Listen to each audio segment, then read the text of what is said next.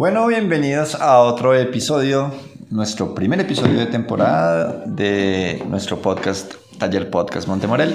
En esta décima temporada, este es el primero porque el, anterior fue formalmente un episodio cero. Entonces, eh, de todas maneras se lo recomiendo. En ese episodio estuvimos eh, presentando a nuestros nuevos miembros podcasters de esta, temporada, eh, que les voy a dar justamente la posibilidad en este momento de saludar rápidamente, eh, diciendo cuál es la cosa más difícil, si tenemos un invitado especial también, claro que sí.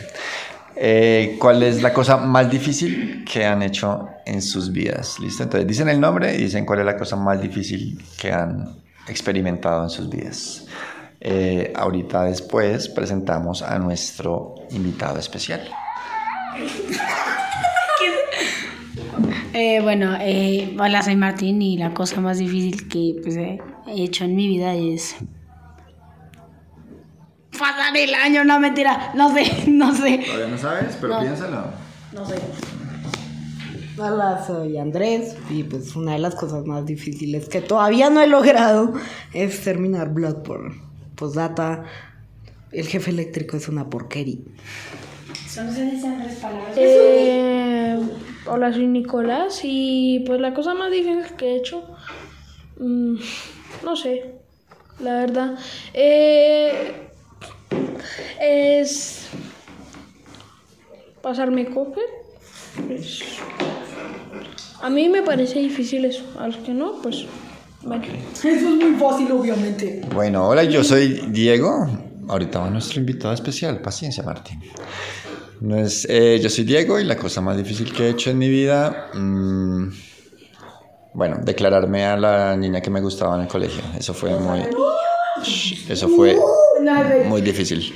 Eh, vamos ahora a presentar a nuestro invitado especial. Vamos a dejar que nos diga algo ¿En serio, Baby Yoda? ¿Qué más tienes por decir? Bueno, ya escucharon a nuestro invitado especial de hoy, Baby Yoda, y les vamos a compartir ahora nuestro tema.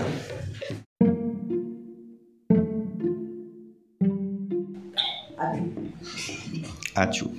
Bueno, eh, nuestro tema eh, de hoy es eh, qué tan difícil puede llegar a ser un videojuego y vamos a hablar un poco en general sobre la dificultad, la dificultad en el juego, si es algo deseable, si es algo disfrutable también. Eh, en fin, hay muchas cositas que les queremos compartir y que esperamos que disfruten. Entonces, eh, voy a empezar proponiendo esa pregunta que puede estar un poco mm, vinculada con la pregunta anterior. Eh, y es sobre la dificultad en los videojuegos. Martín. Sí. ¿Te gustan los juegos difíciles? Sí, ¿no? ¿Por qué? Eh, pues, a ver, yo pienso que una persona no puede jugar. O sea, no, pues si quiere, lo hace, pero el problema es que, eh, pues Claro, como uno juega algo muy difícil, pues se estresa y eso no es una sensación, no es un sentimiento pues bonito. O sea, ya cuando uno se lo pasa se, siente básicamente un dios que, que, ni, que ni siquiera el mejor jugador de la historia de la humanidad te puede vencer y eso pues es muy satisfactorio.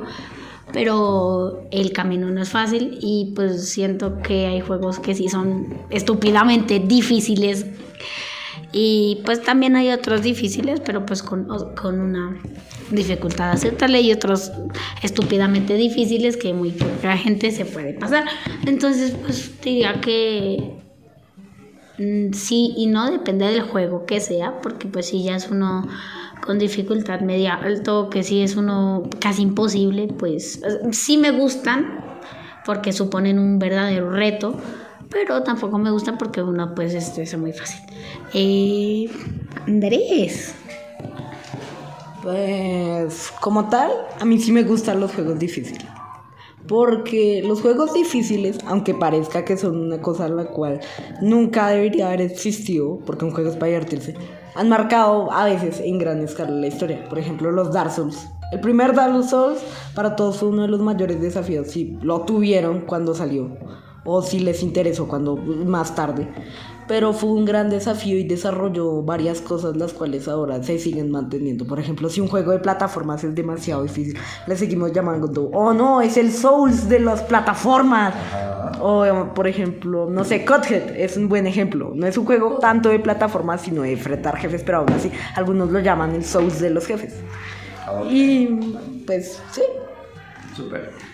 Y ya que estamos entrando al mundo de los Souls, eh, ¿tú jugaste todos? No todos, pero pues sí me gustaría tener la mayoría. Aunque conozco la mayoría de que tienen todos los Souls. Pero el, el único que he jugado y todavía no me he completado es Bloodborne. Mucha complicación, demasiada. ¿Y en algún momento pensaste así como en dejarlo? Ya dijiste, uy, no, ya no más, no aguanto esto, lo voy a dejar, me rindo. Uno piensa eso hasta que ve los trofeos y te das de cuenta que vas en el 1%. En ese momento me di cuenta que no era una opción rendirme. Y si me, me aprendía lo que debía de aprender, podía terminar con todo el juego. Postdata, no lo he logrado. Ok, Andrés, gracias. Martín, ¿qué quieres decir? Eh, pues yo te... Bueno, pues yo te quería preguntar algo, Andrés. Con respecto a Bloodborne, ¿cómo se siente jugar sin escudos? ¿Jugaste sin escudo? El único escudo que existe en Bloodborne es tu propia conciencia, en serio. Y un escudo de madera y plata. Pero como la descripción 2 dice, ninguno te va a proteger de, las de los horrores de ese juego. Postdata, no, no enfrenten a los jefes sin antes prepararse, por favor. Farmen demasiado si están jugando Flood- Bloodborne, lo van a comenzar. Farmen demasiado, por favor. Básicamente, farmen en cualquier juego tipo Souls. Bueno, más o menos. Bueno, vamos a ver qué piensa Nico de todo ese tema. ¿Disfruta de los juegos? ¿Prefiere los juegos difíciles, fáciles, medios? Sí, no, ¿por qué? Mm, Yo tengo ansiedad y a mí no me gustan los juegos difíciles por la razón que me hacen sudar mucho y eh, pues me estreso muy fácil y a veces me enojo. Entonces no me gustan juegos así. Eh, juegos que yo conozca difíciles, muchos. Uno que se llama Assassin's Creed Odyssey que me lo compraron y pues eso fue hace dos años, tres años. Eh, lo tengo, pero como me resetearon el disco duro de la, de la Play, perdí todo el caso. Porque no lo estaba jugando ni en medio ni en fácil, lo estaba jugando en difícil, así que pues era un verdadero reto. Y como, si, como dice el título del juego, era una verdadera odisea. Entonces, eh, matar, a, matar a jefes o a mercenarios como el mercenario más alto, nivel más alto, que me lo maté a nivel 41, ni idea de por qué, el man era nivel 50. Eh, también vencer al culto era muy difícil, pues el tema era encontrar a todos y había uno en especial que era nivel 35, pero ese no se podía combatir. Y bueno, el juego es muy divertido y todo, pero mm, muy difícil. Eh, entonces sí es una verdadera odisea, porque Mario Odyssey no es difícil. Sí es una verdadera odisea. ¿Quién dice que no es difícil? No, no es difícil. Pues yo nunca lo he probado, ni- no he jugado casi Mario, pues, no me... O sea, no... No es que me guste mucho, pues... Eh, pues no juego Mario, pero me lo puedo instalar. En tema, el juego es una odisea porque trata de la antigua Grecia, por esa razón. Es Egipto. Ok. Bueno, eh, súper, súper. Ahí vamos compartiendo como temas, percepciones, etc. Eh, ¿Quiere decir Nico algo más?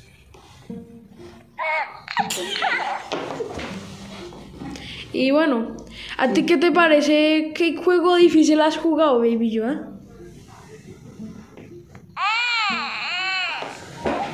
Bueno, Baby Yoda tiene su propia expresión.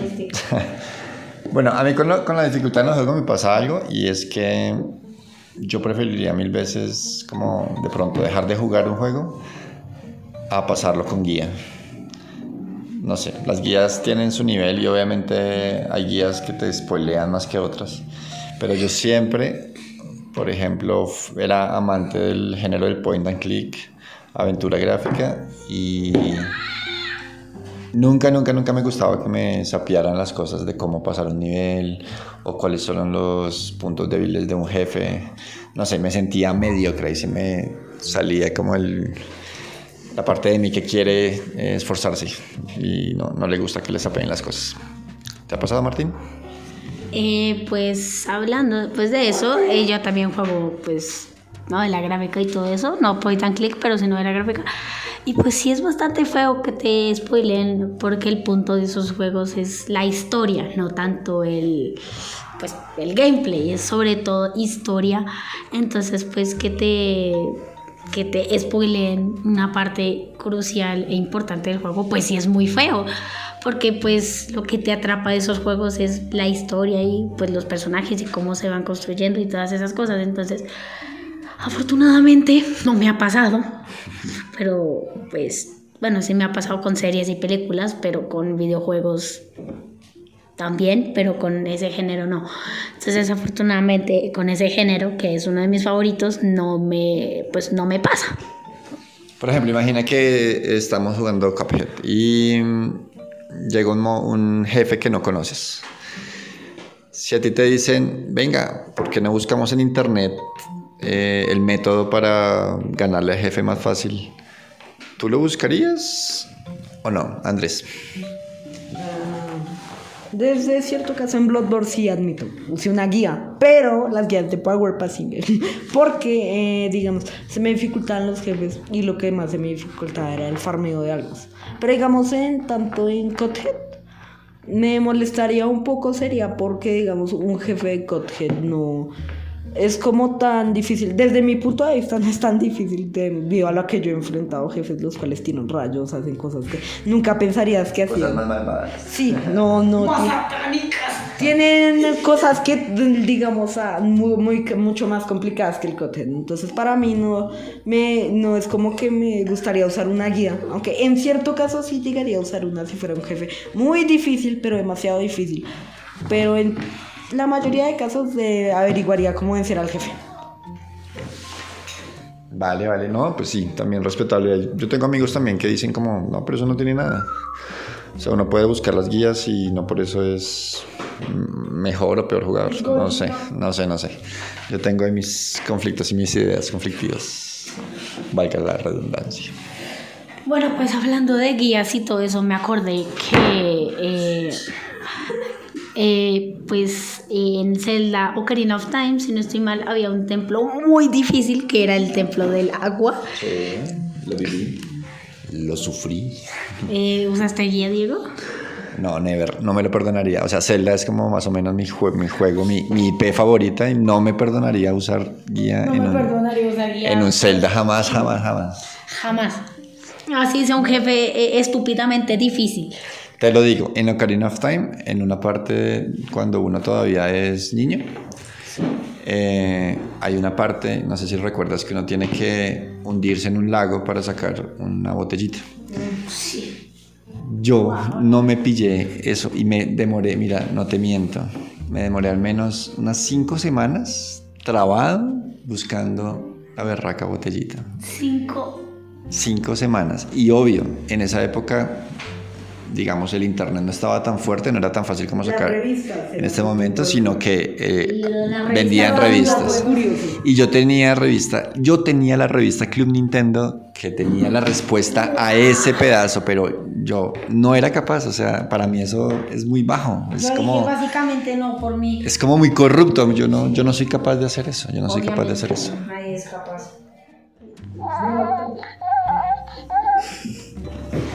Bueno, Baby Yoda también piensa que es corrupto, eh, pero bueno, igual, si quieren buscar guías no pasa nada.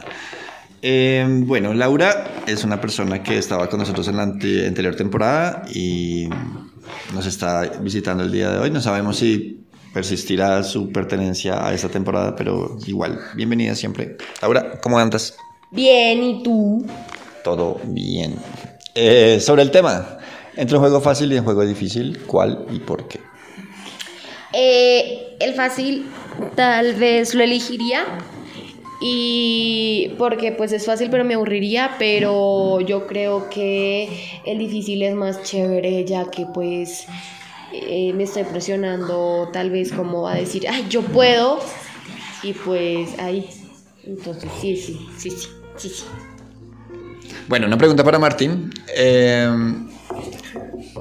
como ustedes saben, pues yo pertenezco a otra generación y entre mis amigos a, veces se escucha como el comentario de que esta nueva generación mm, tiende más a jugar juegos fáciles que difíciles y que la dificultad que jugábamos gamers de otros tiempos, eh, ahorita como que los jóvenes de ahorita son como, no, como que juegan cosas muy fáciles. ¿Tú qué piensas?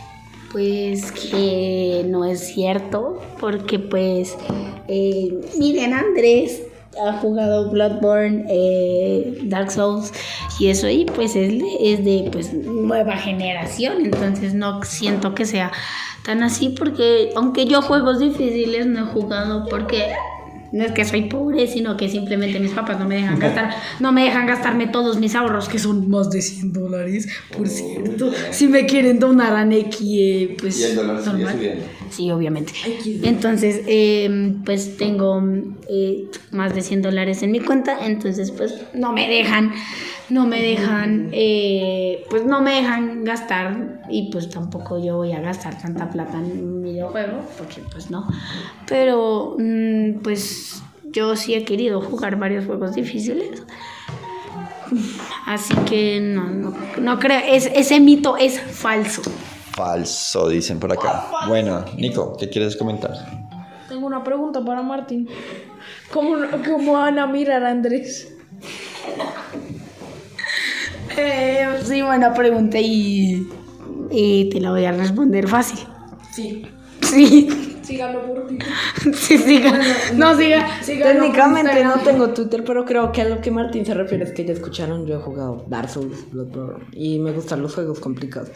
Yo la verdad creo que esta generación sí tiene juegos fáciles, pero es porque antiguamente no las consolas se vendían más y eran pocas y la mayoría de gente iba a las maquinitas en vez de a las consolas. Por ejemplo, digas a comprar pan y terminabas gastándote lo que tu mamá te decía que no gastaras. En, en jugar Street Fighter 2 o algo así. Voy a jugar Donkey Kong. Esos juegos especialmente eran difíciles porque la intención era gastar plata. Pero en, en ya cuando sacaron las consolas personales y todo eso, eran difíciles era porque seguían con el mismo concepto de que era difícil para gastar plata. Lo volvieron, pero sí se ha debilitado como la fuerza que tenían antes. Por ejemplo, por ejemplo Castlevania era un- es un juego, los clásicos son difíciles, pero con el tiempo se volvieron fáciles en algunos casos y más porque no la gente decía que eran muy complicados y es como una forma yo no diría que ellos la gente que hace videojuegos no se da de cuenta digo que no simplemente quieren ganar más dinero entonces los vuelven más fáciles para más compras Ok, gracias. Y bueno, eh, ¿qué piensas, Baby Yoda? Muy poético. Gracias por ilustrarnos. Gracias por ilustrar nue- toda nues- nuestra vida, Baby Yoda. Eh, Te lo agradezco muchísimo.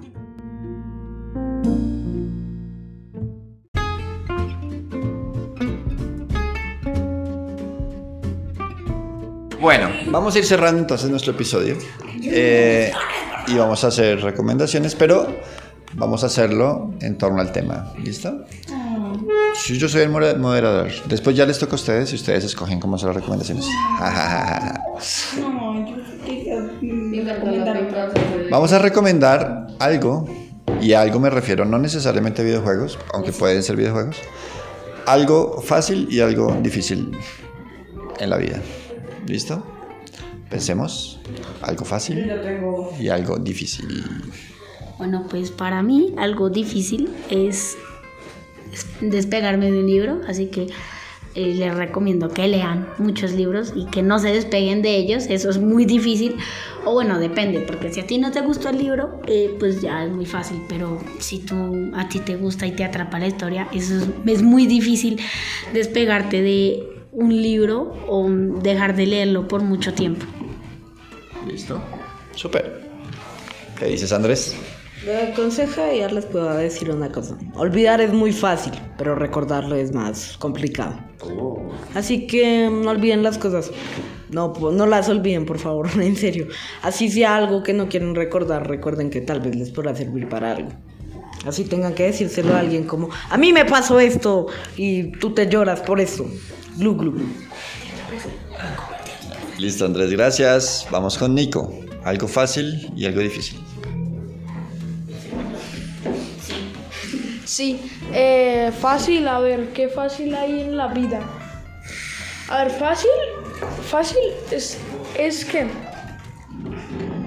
Fácil es pasarse el Minecraft, pero lo difícil es, es levantarse la cama. Ok, ok. Sí, cada uno tiene sus cosas fáciles y difíciles. Laura, ¿qué nos dices? Pueden ser de la vida cotidiana. Sí, cualquier cosa de la vida. Este, yo creo que para mí lo más fácil es como comer. Me gusta mucho comer, es fácil, o sea, no es complicado. Este, y lo más difícil yo creo que sería bañarme. Me aburre levantarme de la cama e irme y bañarme y volver a acostarme en mi cama. O sea, mi mamá me obliga a bañarme los fines de semana y me dice, Laura, ve y bañate. Y me quedo dormida en la ducha, voy y me pongo la pijama no, y me quedo dormida en la ducha. Entonces, no tiene sentido para que me bañe. Es complicado. Bueno, súper. Para mí, eh, fácil es hacer las cosas que estás acostumbrado a hacer, que estás en modo automático para hacer. Mm, independientemente a veces si eso es bueno o malo para ti, es, eso pasa. Fácil es seguir el piloto automático, difícil es lo contrario, tomar conciencia y mirar qué cosas de lo que haces merecen un cambio. Vamos a preguntarle a nuestro invitado especial. Pero espera, que no te he preguntado nada. ¿Qué es fácil en la vida? Ahí está. Impresionante. ¿Qué es difícil en la vida? Totalmente de acuerdo, Baby Yoda. Bueno, vamos a despedirnos, querido equipo, de nuestra audiencia en este eh, primer episodio de temporada apertura muy especial. Vamos a decir... eh, Sí, podemos decir buenas tardes, buenos días o buenas noches. Listo, digámoslo. Oiga, al final es feedback si nos lo A la una, a las dos No, no creo. y a las tres. Buenas tardes, Ah, buenos días y buenas noches. noches. Y si todavía no escuchan este mensaje porque están eh, buenos días retrasados o noches, tardes. Ahí Depende de escucharon. dónde estén. Buenos días, buenas tardes o buenas noches. Bye No creo que nadie bye. escuche en